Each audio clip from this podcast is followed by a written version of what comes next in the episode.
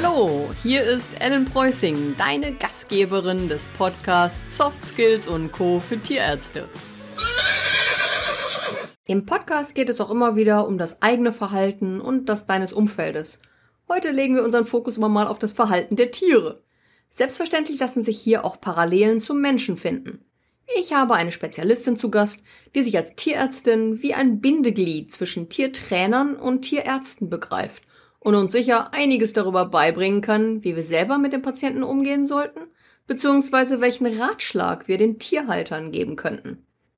Ich begrüße ganz herzlich Ann-Kathrin Fritsche bei mir. Hallo Ellen, danke für deine Einladung. Ann-Kathrin, du bist Tierärztin und du bist selbstständig, aber nicht im ganz klassischen Sinne. Möchtest du uns darüber etwas erzählen?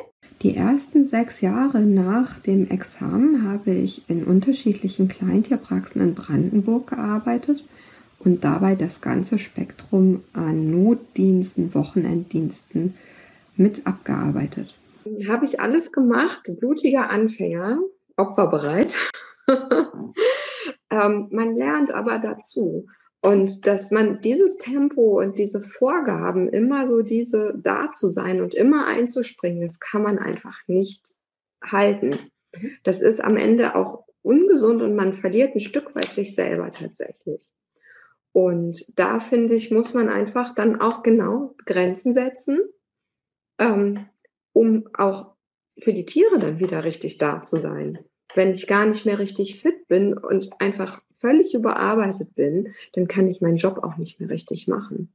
Mhm. Und da bin ich an der Ecke jetzt auch echt zufrieden, dass ich mein eigener Boss bin, weil ich da mit den Terminen, mit den Kindern auch wirklich gucken kann, was ich wie manage. Und es war aber ein Weg, dahin zu kommen und ähm, das auch für sich so anzunehmen und jetzt auch so klar sagen zu können, okay, das war schon ja schwierig.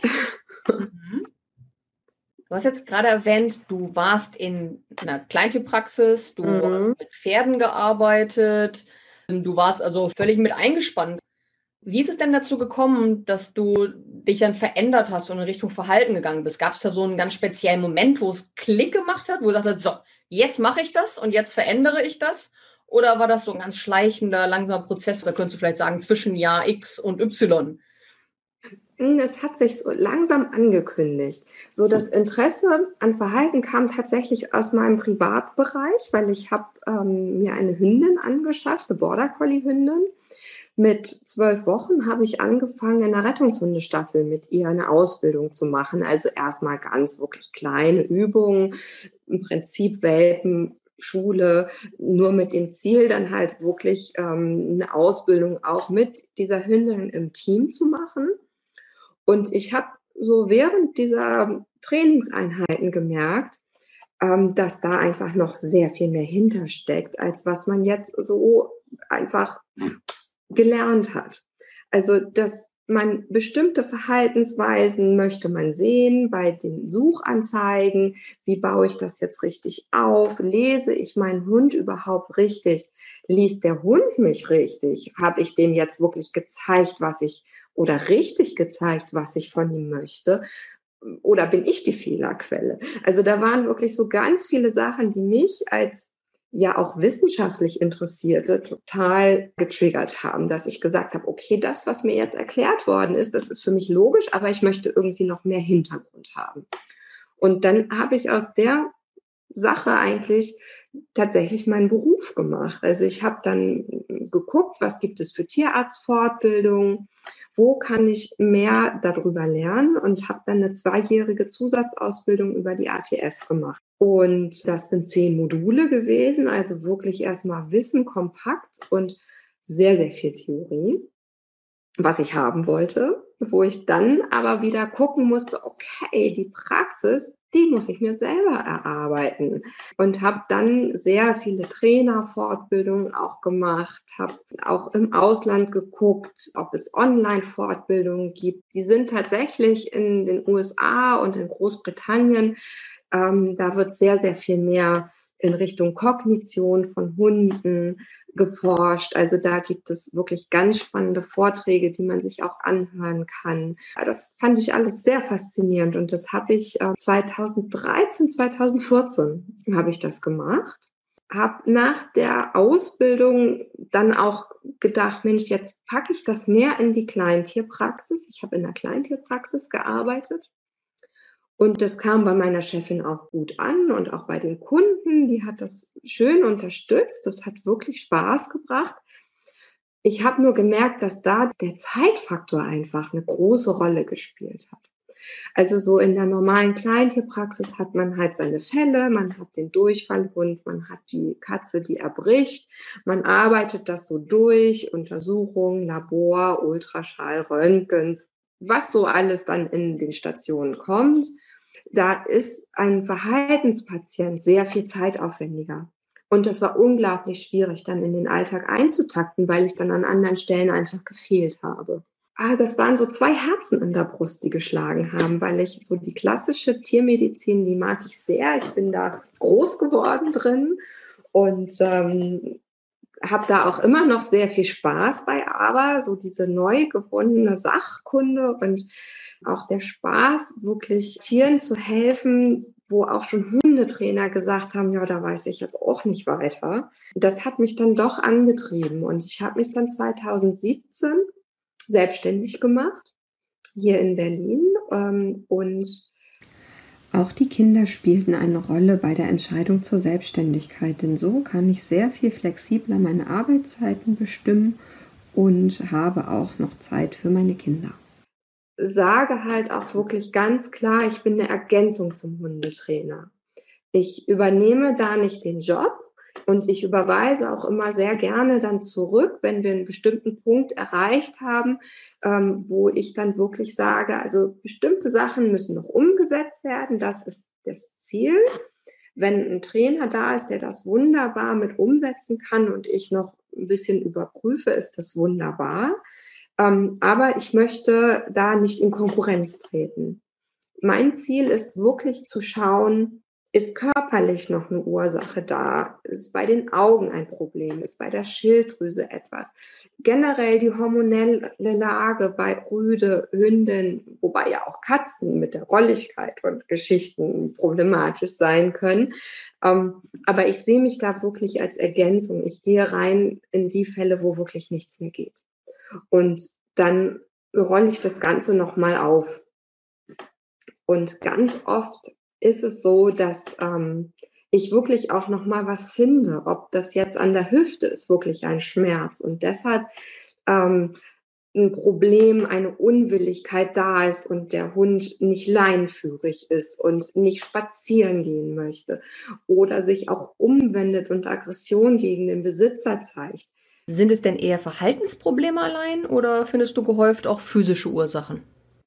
Manchmal ist es ein reines Verhaltensproblem, aber oft ist doch auch noch eine körperliche Komponente, die das Ganze erschwert. Und wenn man die rausnimmt, hat man schon bessere Chancen, irgendwo an das Tier ranzukommen und wirklich voranzukommen. Ich finde das ziemlich spannend, was du da auch sagst. Du bist ja eigentlich so das fehlende Glied in dieser Kette, weil mit Hundetrainern, das ist ja, ich sag mal, in den letzten Jahren relativ normal geworden, dass man mhm. auch schon anfängt, man holt sich einen Welpen und man geht dann gleich in die Hundeschule und man geht eigentlich ja. wesentlich entspannter damit um, nach, um Hilfe zu bitten. Mhm. Du hast sehr interessant davon gesprochen, dass du auch erkennst durch die Körpersprache des Tieres, also durch viel über Hunde gesprochen, du arbeitest auch mit Pferden und Katzen, aber ich denke, Hunde sind natürlich schon die meistgesehenen Patienten. Aber diese Kommunikation, die die Hunde haben, und du hast ja auch immer einen Besitzer mit bei einem Hund, einer Katze und einem Pferd. Siehst du da Ähnlichkeiten, die du einem gewissen Verhalten zuordnest? wo der Mensch eigentlich involviert ist durch eine Kommunikationsform, durch seine Körpersprache, durch etwas, was er eigentlich in seinem Verhaltensrepertoire hat und was das auslöst beim Tier und was dann vielleicht auch zu einem Fehlverhalten führen kann. Hm, es ist beim Hund tatsächlich relativ häufig so, ähm, dass sich ein ursprünglich sehr kleines Problem durch die Besitzerreaktion dann aufbauscht, weil der Hund das falsch versteht, die Reaktion. Ein Beispiel dafür wäre die Leinenaggression. Das kann mal aus einem blöden Zufall passiert sein. Zwei Rüden kommen aneinander vorbei. Der eine meckert kurz, der andere meckert zurück. Im Normalfall wäre man einfach weitergegangen und hätte gesagt, naja gut, hat sich jetzt erledigt, wir sind vorbei, prima. Ähm, wenn jetzt aber ein Besitzer dabei ist, der da selber vielleicht abgelenkt war, gerade nicht so richtig aufgepasst hat, sich selber total erschreckt, weil da jetzt beide Hunde geknurrt haben oder gebellt haben. Und dann gibt es einen Leinruck und ein Oh oder Oh Gott. Dann denkt sich sein Hund, wow, okay, da war jetzt vielleicht doch noch mal mehr dran. Jetzt setze ich noch mal einen drauf. Und der Besitzer, der erstmal diese Situation gar nicht so richtig mitgekriegt hat, dann das noch verstärkt hat, kann dadurch in eine Situation kommen, dass sich das bei den nächsten Hundebegegnungen einfach wieder zeigt, weil der nervös wird, wenn der Hund andere sieht, vielleicht schon zieht oder schon knurrt. Die Leine, das ist immer etwas, was ich Besitzern sehr gerne mitgebe. Das ist ja nicht nur eine Begrenzung für den Hund, sondern das ist auch so eine Art Empfänger zwischen Hund und Besitzer wenn der Besitzer schon so eine Spannung hat im Körper und der, der sieht einen anderen Hund, der spannt sich an, der nimmt die Leine zurück, ist da vielleicht auch so ein bisschen ruckelig unterwegs, dann merkt der Hund, oh, mein Besitzer, der ist jetzt aber irgendwie gar nicht mehr so wie sonst. Puh, da muss ich jetzt mal gucken, was jetzt hier los ist. Oh, ein anderer Hund, das wird sein, dann sollte ich jetzt aber mal loslegen. Und so kann sich das aus wirklich so kleinen Nichtigkeiten ja entwickeln, dass dann eine ausgewachsene Leinenaggression tatsächlich da ist. Würdest du sagen, es gibt Hunde aufgrund deren Naturell, dies eher der Fall ist als bei anderen? Gewisses Potenzial bei dem entsprechenden Hund ist meistens schon vorhanden, aber das ist dann so dieser, ja, so ein Funke, der dann noch gereicht hat oder so ein bisschen das Wasser, was das fast zum Überlaufen gebracht hat. Manchmal einfach eine ungünstige Kombination. Beim Pferd ist es tatsächlich auch manchmal so, dass so dieser Sattelzwang, über den man manchmal redet, das ist manchmal auch tatsächlich selbst produziert.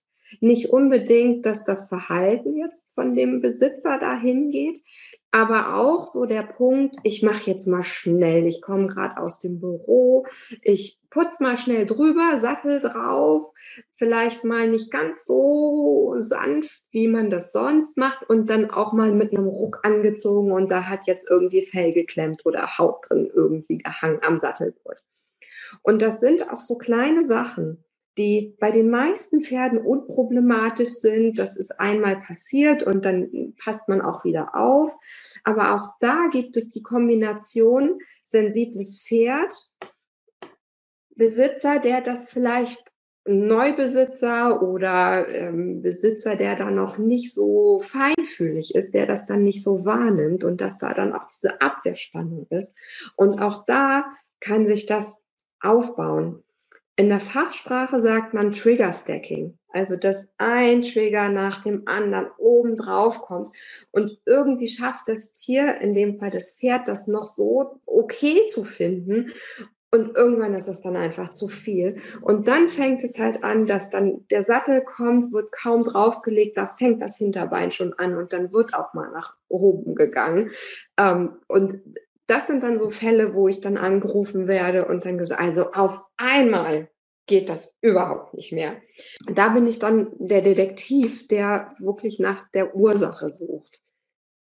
Heißt das, du nimmst den gesamten Prozess immer am Tier vor oder hast du auch noch Schritte vorab, die du nur mit dem Tierhalter durchgehst? Bei mir ist es so, dass ich, bevor ich mir das Tier und den Besitzer anschaue, immer einen Anamnesebogen hinschicke, also der speziell auf die Tierart ausgerichtet, Hund, Katze, Pferd. Und da kriege ich erstmal die Vorgeschichte. Das hilft mir erstmal, mich einzulesen und zeigt mir auch schon so ein bisschen den Weg, wo ich nochmal gezielter fragen kann. Ich finde es wirklich sehr gut, das vorher mir anzugucken.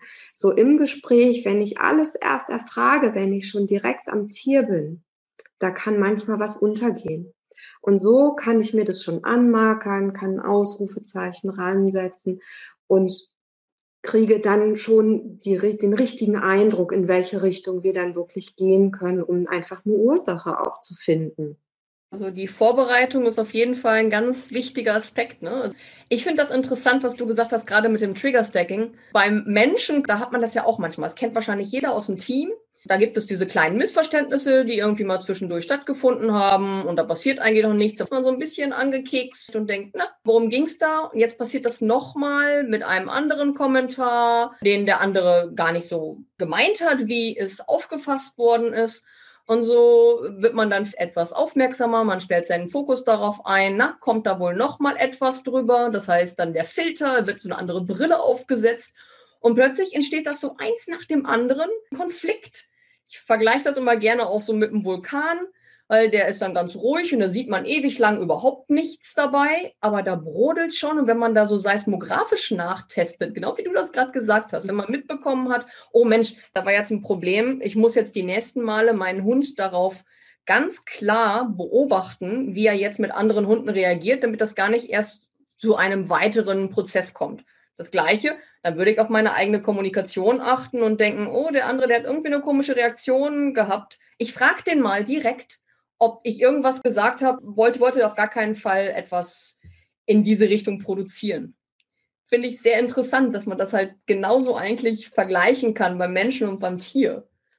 Denkst du, dass es da mehr Vergleiche noch gibt? Hast du da auch so Erfahrungen, wo du denkst, das ist eigentlich ganz vergleichbar mit dem Menschen, was du im Tierverhalten, egal ob es jetzt unter Katzen, unter Hunden, unter Pferden ist, was du da siehst? Ja, in einer Studie von Schopik und Kollegen von 2019 wurde tatsächlich herausgefunden, dass menschliche Charakterzüge Einfluss auf ihre Hunde haben. Das kann ich bestätigen. Bei Hunden mit Angstproblematiken zeigen die Besitzer oft Unsicherheit oder Zögerlichkeit, was sich auf die Tiere überträgt. Ja, da haben wir auch wieder die Kommunikation, dass das Tier dann auch dem Besitzer sagt, ich habe mitbekommen, irgendwas ist nicht richtig, ich bin jetzt gerade mal hier für dich. Mhm. Ja, auch wieder die Körpersprache, die da sehr viel mit reinspielt. Weil je besser du dein Tier kennst und je mehr du dich damit beschäftigt hast, desto eher erkennst du auch, ob es dem Tier gut geht, ob es etwas hat. Oft ist es ja so, dass vielleicht dann jemand aus dem Umfeld das gar nicht erkennen würde, gerade vielleicht bei Alten oder bei Tieren mit Vorerkrankungen, wo sie sagen, nee, nee, ist alles in Ordnung. Und der Besitzer, der das Tier wirklich kennt, der kennt das auf den ersten Blick. Ja, das stimmt. Es ist auch wirklich ganz spannend, wenn man so die Kommunikation zwischen Hund und Mensch sich anschaut. Hunde sind ja unheimlich durch die Körpersprache, wie sie stehen, wie sie die Ohren halten. Da reicht es ja auch, wie die Route sich verändert. Also, dass, dass da irgendwo so ganz feine Mechanismen wirklich sind, dass Hunde untereinander wissen, wie jetzt hier so die Situation ist. Und wir Menschen wir sind ja in der Kommunikation eher in, im Wort, im Sprechen unterwegs. Das finde ich ist etwas, wo man erstmal sehr, sehr genau hingucken muss, wie jetzt der Besitzer auch mit seinem Tier tatsächlich kommuniziert. Auch bei Pferden zum Beispiel, die sind auch sehr viel mehr körpersprachlich unterwegs. Also da kann ich auch viel wirklich durch meine Präsenz überhaupt ähm, erreichen. Aber hm, ich denke, wir haben beim Hund jetzt einfach das nähere Beispiel, weil sich da, glaube ich, auch viel mehr Menschen mit beschäftigen und identifizieren können. So, dass, dass der Hund einfach als Haustier. Und du hast recht, klar, der Besitzer, der kennt sein Tier natürlich am besten. Der weiß ganz genau, wenn irgendwas nicht stimmt. Aber auch da kann es dann halt schon zu Problemen kommen. Also wenn das jetzt ein Besitzer ist, ein Ersthundbesitzer, der hat da einfach noch nicht so die Erfahrung. Wenn das jetzt jemand ist, der schon seit 20 Jahren Hunde hat, der sich da schon eingeguckt hat. Und ich finde, das ist so was wirklich Wichtiges, dass man auch am Hundeplatz sich einfach mal viele verschiedene Hunde anguckt, wie die miteinander agieren, wie da so die Spielaufforderungen gemacht werden, wie auch mal gesagt wird, nee, das finde ich jetzt gar nicht gut. Da kann man auch sehr viel über den eigenen Hund wirklich lernen Und wenn man sich dann nochmal die Zeit nimmt, das auf Video aufzunehmen und das nochmal nachher zu gucken, was da alles noch so an kleinen Signalen erfolgt, was man selber in dem Moment überhaupt nicht wirklich sehen kann. Also da, da passiert wirklich so viel beim Hund an so vielen verschiedenen Enden. Also sei es von der Nase zu den Augen, zur Schnauze, ja, überhaupt so der Körper, dann der Schwanz, dass man da einfach mal sich Zeit nimmt und sich das anguckt, also das würde, glaube ich, zu einem viel, viel besseren Verständnis führen. Auch wenn unsere Hunde uns tatsächlich sehr gut lesen können, manchmal sollten wir nochmal an unserem Verständnis arbeiten, habe ich schon den Eindruck. Das heißt, da können wir wirklich was von unseren Hunden lernen. Und ich denke, das ist ein ganz wichtiger, ja, das ist ein ganz wichtiger Punkt, den du angesprochen hast, dass die Hunde, wenn wir mehr auf sie achten, dann nehmen wir sie ja auch bewusster wahr und können vielleicht auch eher reagieren. Aber das Interessante ist, du hast angesprochen, sie können uns gut lesen und dass beim Menschen ja viel mit dem Wort gearbeitet wird. Wir haben auch noch einen sehr, sehr hohen Anteil, den wir unbewusst wahrnehmen, der auch über Körpersprache gesteuert wird und auch über zum Beispiel, wenn ich sage ja oder ja, es ist das gleiche Wort, es ist natürlich eine ganz andere Bedeutung, die ich auch durch den Ton gebe wenn ich vom Hund und vom Menschen spreche. Also ich finde immer das Bewusstsein sehr wichtig. Man äh, vielleicht Videoaufnahme zu machen vom Hund, um das besser zu verstehen. Wie würdest du da vorgehen? Was wären jetzt vielleicht Schritte, die auch in der Tierarztpraxis von Relevanz wären? Das heißt, ein Hund kommt rein und ganz oft macht man das ja so aus Erfahrung, ob der jetzt nett ist oder nicht, oder man fragt den Besitzer oder man hat es vielleicht auch in seine Akte eingetragen, wo man eigentlich denken würde, Mensch, das ist ein ganz freundliches Tier, aber in der Akte steht dann drin, ähm, aufpassen oder Maulkorb mitnehmen. Mhm. Was würdest du für Tipps geben, wie man das am besten erkennen kann und was man entsprechend machen sollte als Tierarzt? Ich würde da empfehlen, Besitzer als auch Hund erstmal ankommen lassen. Erstmal beide in den Raum. Ich habe das in meiner praktischen Zeit tatsächlich so gemacht. Ich habe mich an den Schreibtisch gesetzt, hatte die Akte offen, habe dann gesagt, setzen Sie sich bitte auch erstmal hin. Ich hatte dann einen Stuhl neben dem Schreibtisch. Der Hund durfte ohne Leine einfach erstmal rumwuseln. Ich habe mit einem Auge schon den Hund mir angeschaut, wie der sich so verhalten hat. Und dann habe ich erstmal den Besitzer ganz entspannt gefragt, worum es überhaupt geht. Und habe die ganze Anamnese erstmal wirklich in dieser ganz ruhigen Situation erfasst Natürlich macht man das nur bei einem Hund, der jetzt nicht schon mit Maulkorb und irgendwie in der Leine hängt ankommt. Ja, das sind dann die Kandidaten, wo man vorher schon abspricht, wenn es wettertechnisch geht, erstmal den Hund im Auto lassen, erstmal einzeln reinkommen. Wir besprechen erstmal, dann machen wir einen Plan, wie wir am besten vorgehen. Im Zweifel können wir vielleicht auch draußen gucken, wenn das stressärmer ist. Aber für jetzt, sage ich mal, den Standardhund, der jetzt einfach reinkommt, habe ich erstmal so die Umgebung. Ich spreche auch mit dem Besitzer, wie ich den Hund einschätze, ob das so seine Einschätzung auch ist. Und dann gehe ich einfach ganz locker hin lass den Hund an mir schnüffeln und dann fangen wir an. Also Tisch wird runtergefahren, der Besitzer kann seinen Hund raufbitten, kann auch Leckerli benutzen, alles gut. Und der Besitzer bleibt halt einfach immer mit dran. Das ist für mich eine Absicherung. Der Hund weiß, der Besitzer ist damit in Ordnung und dadurch ist die Lage schon sehr viel entspannter. Und ich fange eigentlich immer an, dann so seitlich zu untersuchen und das da hat jeder natürlich so seine eigene Reihenfolge, wie man dann so einmal vorgeht. Aber in der Regel, wenn der Hund schon einmal sich umgucken konnte, auch schon mal an den Helfern geschnüffelt hat, meinen Geruch schon wahrgenommen hat, auch gemerkt hat, ach, mein Besitzer ist jetzt auch entspannter. Das darf man nämlich auch nicht unterschätzen. Der Besitzer ist auch ein bisschen aufgeregt. Im Zweifel hat der Hund ein paar Mal erbrochen. Der macht sich Sorgen und ja, dann setzt man den Hund sofort auf den Tisch und das geht los und dann ist der Besitzer immer noch gespannt. Und durch diese Art und Weise, die natürlich ein bisschen mehr Zeit kostet, habe ich aber einfach schon einen gewissen Grundstress rausgenommen. Was ich auch immer für sehr wichtig halte, dass ich wirklich dann auch jeden Schritt gut erkläre. Also wenn jetzt zum Beispiel eine Blutentnahme fällig ist, dass ich einfach sage, warum.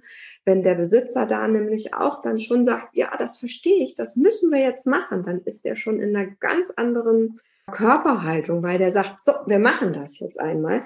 Und dann funktioniert das auch wirklich viel besser dass man natürlich je nach Reaktion dann auch Hilfsmittel braucht, wie Maulkorb, einfach um sich abzusichern, ist auch kein Problem. Also ich finde auch immer, der Maulkorb ist nie etwas, ja, was eine Strafe, was, was, das was Schlechtes ist.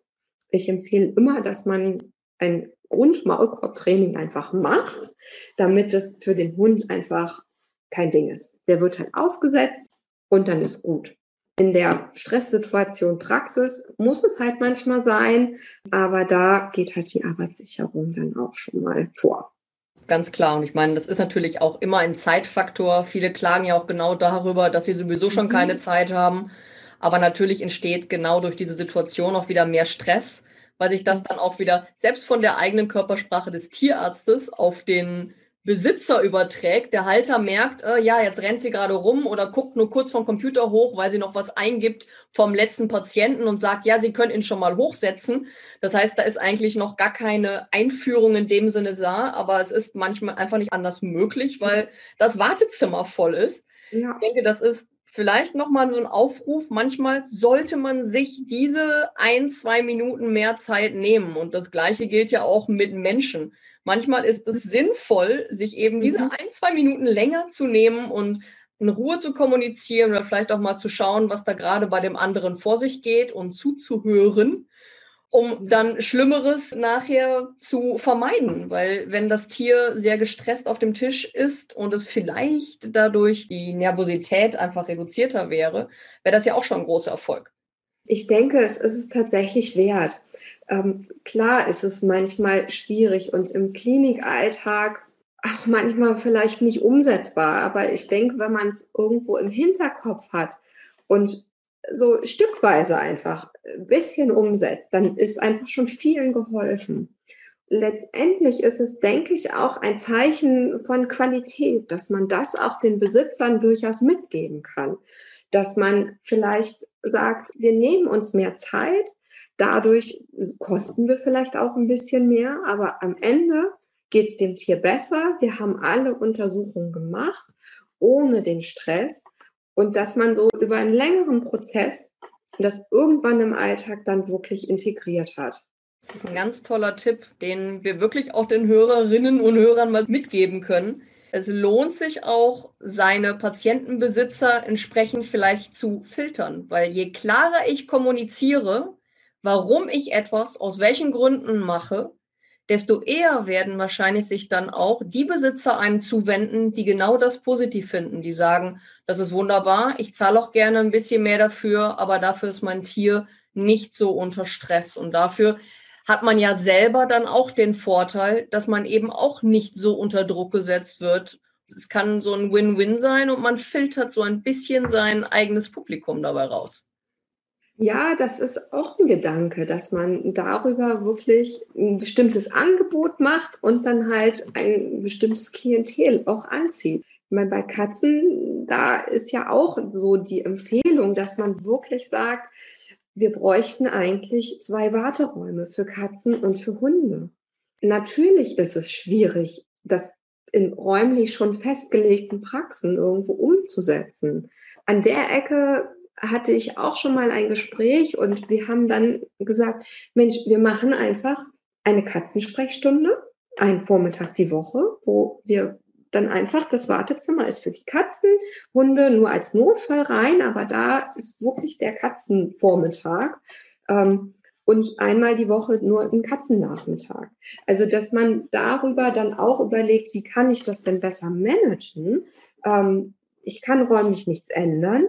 Aber ich weiß, wenn die Katzen oder auch das Meerschweinchen, ja, also bei den kleinen Heimtieren sind wir da ja auch das ja, Fluchttier. Ich möchte eigentlich weg vor dem bellenden Hund und sitze dann irgendwie dazwischen und die Katze sitzt vielleicht noch davor und maunzt und dann ist das Stresslevel schon sonst wo. Aber dass man dann sagt, wir bieten spezielle Sprechzeiten an. Das gibt für alles, finde ich, eine Lösung. Das finde ich interessant. Es gibt ja einige Kliniken, die auch diese katzenfreundlichen Zertifizierungen auch haben. Entsprechend, wenn man äh, viel Platz hat, ist das natürlich auch etwas sehr Positives.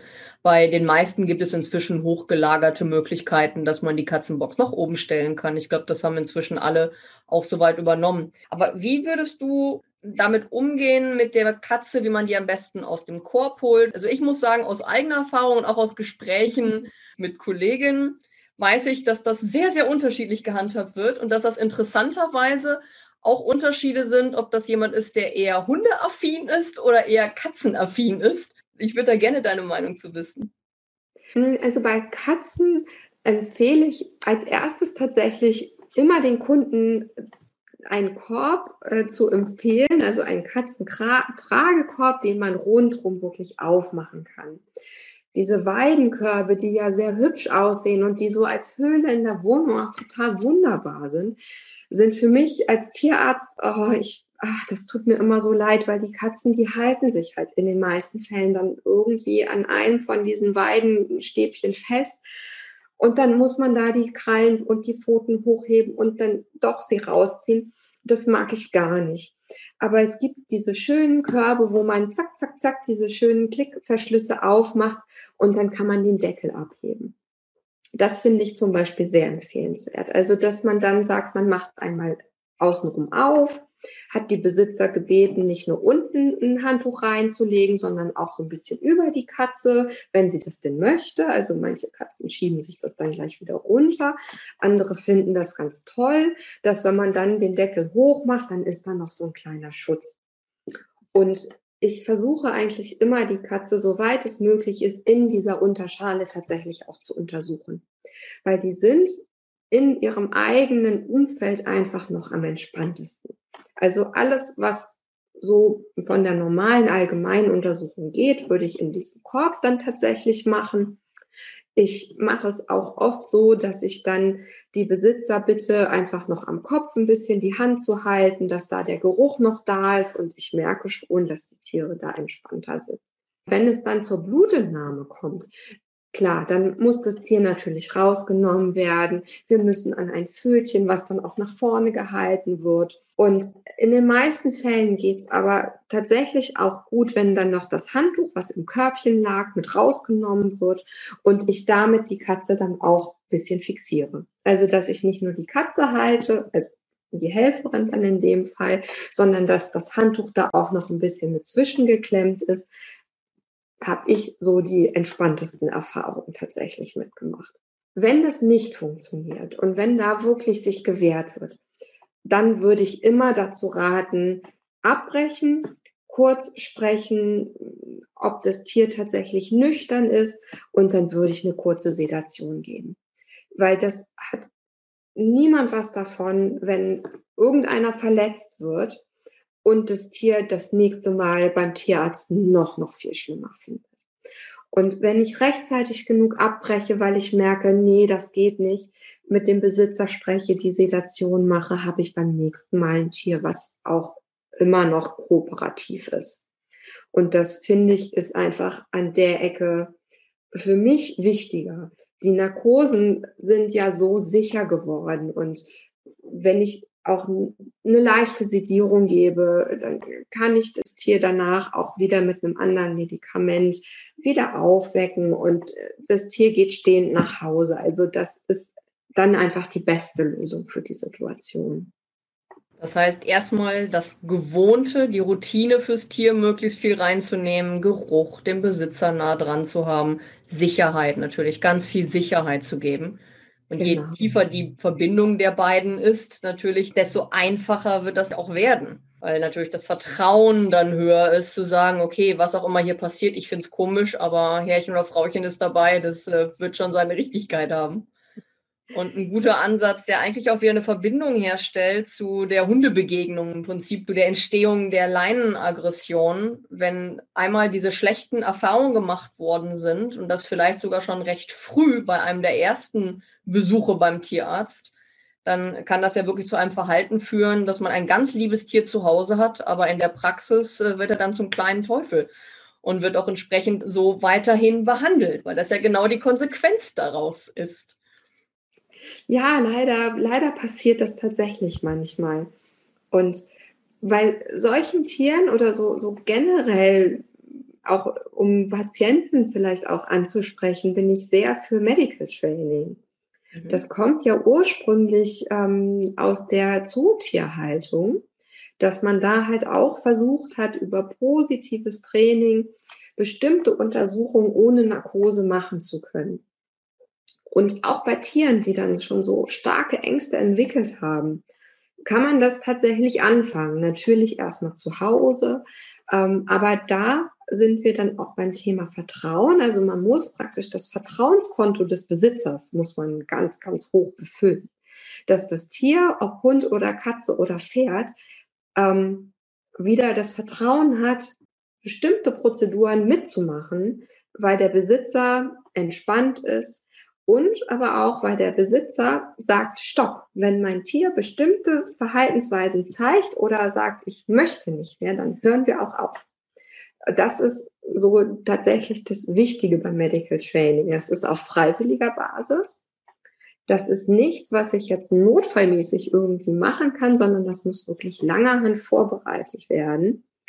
Ähm, aber man kann es wirklich schaffen, zum Beispiel als Handtarget. Wenn ich ein Handtarget aufbaue, ähm, das kann zum Beispiel auch sein, dass dann mein Tier das Kinn auf meine Hand legt.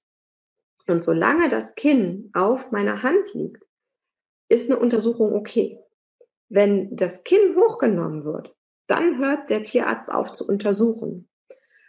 So kann man über diese Kooperation, das ist ein Kooperationssignal, ähm, sich langsam vorarbeiten. Und da ist dann tatsächlich auch eine Blutabnahme mit möglich.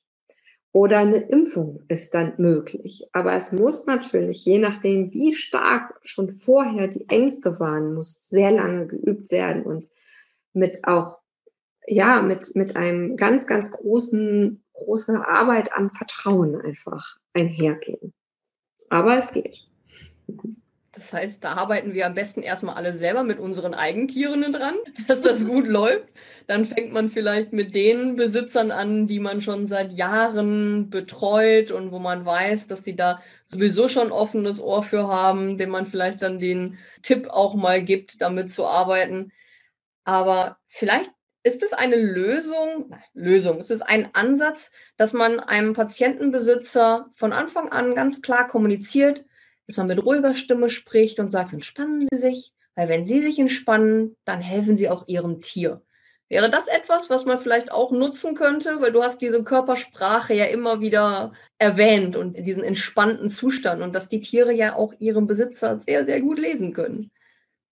Äh, ja, das ist definitiv ein Punkt. Man ertappt sich ja manchmal auch selber dabei wenn man gestresst ist, dass man dann auch eher mit höherer Stimme spricht und ja, auch Schultern hoch, man ist angespannt und so dieser, dieser Klassiker, ah, jetzt wird gerade untersucht und mein Hund hat geknurrt und der Besitzer sagt, fein, fein, alles ist gut.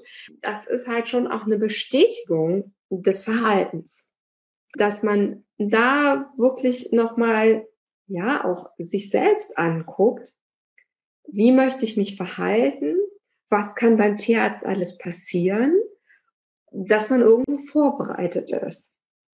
Und als Tierarzt, ich finde schon, dass man dann auch dem Besitzer so Tipps geben kann und sollte. Weil das geht ja auch ums Tierwohl. Wenn ich die nächsten zwölf Jahre, 15 Jahre ein Tier habe, der jedes Mal Panik hat, ähm, das ist ja wirklich auch ungesund. Und je nachdem, wie oft man dann wirklich hin muss, weil eine chronische Erkrankung da ist, kann das wirklich eine Belastung werden. Wäre vielleicht eine Idee, vielleicht hast du es auch schon umgesetzt für dich, dass du einen Leitfaden vielleicht mal erstellst, den die Tierärzte dann ihren Patientenbesitzern mit in die Hand geben können bei jedem neuen Hund. Einige machen das ja bereits auch, dass sie im Verhalten mit reingehen. Und es arbeiten, glaube ich, inzwischen schon viele auch mit Welpenschulen zusammen und äh, sprechen Empfehlungen aus. Und viele Besitzer kommen ja auch schon genau mit dem Wunsch und fragen, wie können sie da vorgehen. Und gerade bei größeren Hunderassen ist das ja viel gang und gäbe geworden. Aber das wäre doch vielleicht auch nochmal etwas, womit du mit deinem Fach ja. Auch nochmal dem praktischen Tierarzt unter die Arme greifen kannst und damit ja auch sein Leben einfacher gestaltest und das Tierwohl einfach deutlich steigern kannst. Das ist echt eine gute Idee. Das werde ich mir auch mal gleich notieren. Danke dir. Es geht ja immer darum, sich gegenseitig zu helfen und sich zu unterstützen. Du hattest ja bereits zu Beginn äh, schon deine Zwischenstellungen zwischen dem Tierarzt und dem Tiertrainer betont. Wie sieht es denn mit medikamentöser Behandlung aus? Auch die medikamentöse Therapie von Verhaltensstörungen ist ein Teil von meiner Arbeit. Ich werde dann zum Beispiel gerufen, wenn eine Angststörung nicht in den Griff zu kriegen ist. Und das geht zum Teil nicht ohne angstlösende Medikamente. Du hast vorhin auch noch angesprochen, eigentlich sogar zweimal erwähnt, dass du auch immer wieder dieses Grenzen setzen als etwas sehr Wichtiges siehst. Ja, ich finde das Thema natürlich mal besonders spannend. Wir haben da im Vorgespräch schon mal kurz angesprochen, dass bei vielen Tierärzten äh, die Grenzen oft nicht so gesetzt werden, also nicht so oft Nein gesagt wird, sondern immer wieder auch äh, Zugeständnisse gemacht werden als vielleicht in anderen Berufsgruppen. Und du sagst, dieses Grenzen setzen ist auch ein Thema mit der Hundeerziehung. Also das ist spezifisch auf die Hunde gemünzt. Ja, also Grenzen finde ich tatsächlich wichtig bei Hund, Katze, allen. Ja, das man kann es am Beispiel von Hunden natürlich auch gut erklären, dass ich bestimmte Regeln sind mir einfach wichtig, dass die eingehalten werden. Ich möchte nicht morgens um fünf von meinem Hund aus dem Bett geschmissen werden, es sei denn, ähm, es ist wirklich ein Notfall wie Durchfall da erbrechen und da möchte ich natürlich mit meinem Hund rausgehen. Aber manche Hunde sind da doch so, dass sie sagen, nee, 5 Uhr morgens, so, Tag fängt jetzt an und jetzt schmeiße ich meinen Besitzer aus dem Bett. Da ist im Vorfeld schon ganz, ganz viel schiefgelaufen, dass der Hund das tatsächlich dann so für sich ansieht und auch denkt, das ist jetzt richtig. Da hat sich irgendwo was verschoben, schrittchenweise. Das ist vielleicht im Alltag untergegangen, es wurde toleriert und der Hund denkt, das ist jetzt so die Regel. Ich finde, man sollte sich immer überlegen, wo stehe ich als Hundebesitzer, was möchte ich durchsetzen, was ist mir vielleicht nicht so wichtig, aber dass man dann sagt, die Regeln, die stehen. Und das wird dann halt erstmal im Welpenalter so durchgezogen. Dann hat man den Junghund, der ja auch durch eine Pubertät geht und das dann alles in Frage stellt. Aber dass man da einfach ganz klar bei sich bleibt und das dann auch so umsetzt. Weil alles, wo ich, ja, wo ich mich dann auch mal erweichen lasse, muss ich hinterher mir halt irgendwo wiederholen. Und das ist eine Unsicherheit auch in der Beziehung für den Hund. Also für den ist es auch wirklich hilfreich, wenn einfach Grenzen gesetzt werden. Und für mich ist zum Beispiel, was, was ganz, ganz wichtig ist, dass mein Rückruf immer funktioniert. Das ist etwas, was meine Absicherung für die Gesundheit auch meines Hundes einfach da ist. Ähm, dass der Rückruf, egal in welcher Situation, wirklich funktioniert. Und dass man da sich auch im Zweifel von Anfang an Hilfe holt und sagt, wie baue ich das jetzt denn am besten auf? Weil natürlich hört der Welpen nicht, wenn ich am Anfang den aus einem Spiel rausrufe. Da muss ich mir gar keine Illusion machen. Das wäre ein Wunder. ähm, das heißt, da muss ich einfach Situationen selber herbeiführen, wo ich weiß, das funktioniert jetzt. Und dann halt wirklich richtig toll belohnen. Ähm, und so geht es halt mit einigen Sachen weiter, dass ich mir im Vorfeld überlege, was ist mir wirklich wichtig. Ich möchte auch nicht durch die Gegend gezogen werden, an der Leine zum Beispiel. So, ähm, das mag jetzt bei einem kleinen zwei Kilo Hund unproblematisch sein und dann sagen die Besitzer, boah, das ist mir total egal. Das ist deren Entscheidung. Ich würde es trotzdem eigentlich nicht machen, aber hm, auch da Grenze, eigene Entscheidung. Aber so generell sind das, finde ich, so Sachen, am besten sollte man sich sowas vorher überlegen. Ich fände es eigentlich auch gut, wenn man als Neuhundebesitzer oder das plant, wirklich vorher mal in eine Hundeschule geht und sich das mal anguckt und sich auch dann mal ja mit anderen Besitzern spricht, wie viel Arbeit das wirklich ist, wenn man sich überlegt, was so in den ersten zwei Jahren alles umgesetzt werden muss. Und dass man halt auch auf diesen Grenzen und auf diesen Regeln, dass, dass man darauf besteht und das ist anstrengend, ist das, finde ich, eine ganz wichtige Sache, dass man sich da im Klaren drüber ist und sagt, ja, ich mache das. Ich weiß, das ist anstrengend, aber ich mache das. Ich habe einen Plan und ich setze das um. Und dann hat man eigentlich schon wirklich den ersten richtigen Schritt getan. Ja, ja, der erste Schritt ist immer ganz, ganz wichtig, keine Frage. Aber auch gerade mit dem Grenzen setzen. Es ist natürlich immer im Auge des Betrachters, wie stark er sich da einbringen möchte. Das äh, bleibt ja jedem auch selber überlassen. Natürlich hat das Umfeld bei Hunden wesentlich mehr mitzutragen als bei Katzen. Von dieser Einstellung zur Erziehung ist genauso mit Kindern. Du hast ja auch Kinder und sagst ja auch, Grenzen setzen ist natürlich ein Punkt, der beim Menschen nicht unwesentlich ist. Und das Gleiche gilt ja auch für uns wie wir mit uns umgehen, wie wir mit Kollegen umgehen, wie wir mit dem Chef, den Mitarbeitern und dem Patientenbesitzer, wo wir unsere Grenzen setzen, was wir uns gefallen lassen. Das ist nicht nur aufoktroyiert, sondern das ist ja auch eine aktive Entscheidung. Finde ich schön, dass du das so klar rausgestellt hast, dass einige das auch als in Ordnung befinden. Der Vorschlag, vorher vor dem Hund auch mal in eine Schule zu gehen und sich damit zu beschäftigen, finde ich super aber ich glaube, dass gerade die Besitzer, die das machen und die sich so damit beschäftigen, sowieso keine Probleme haben werden im Verlauf der Erziehung.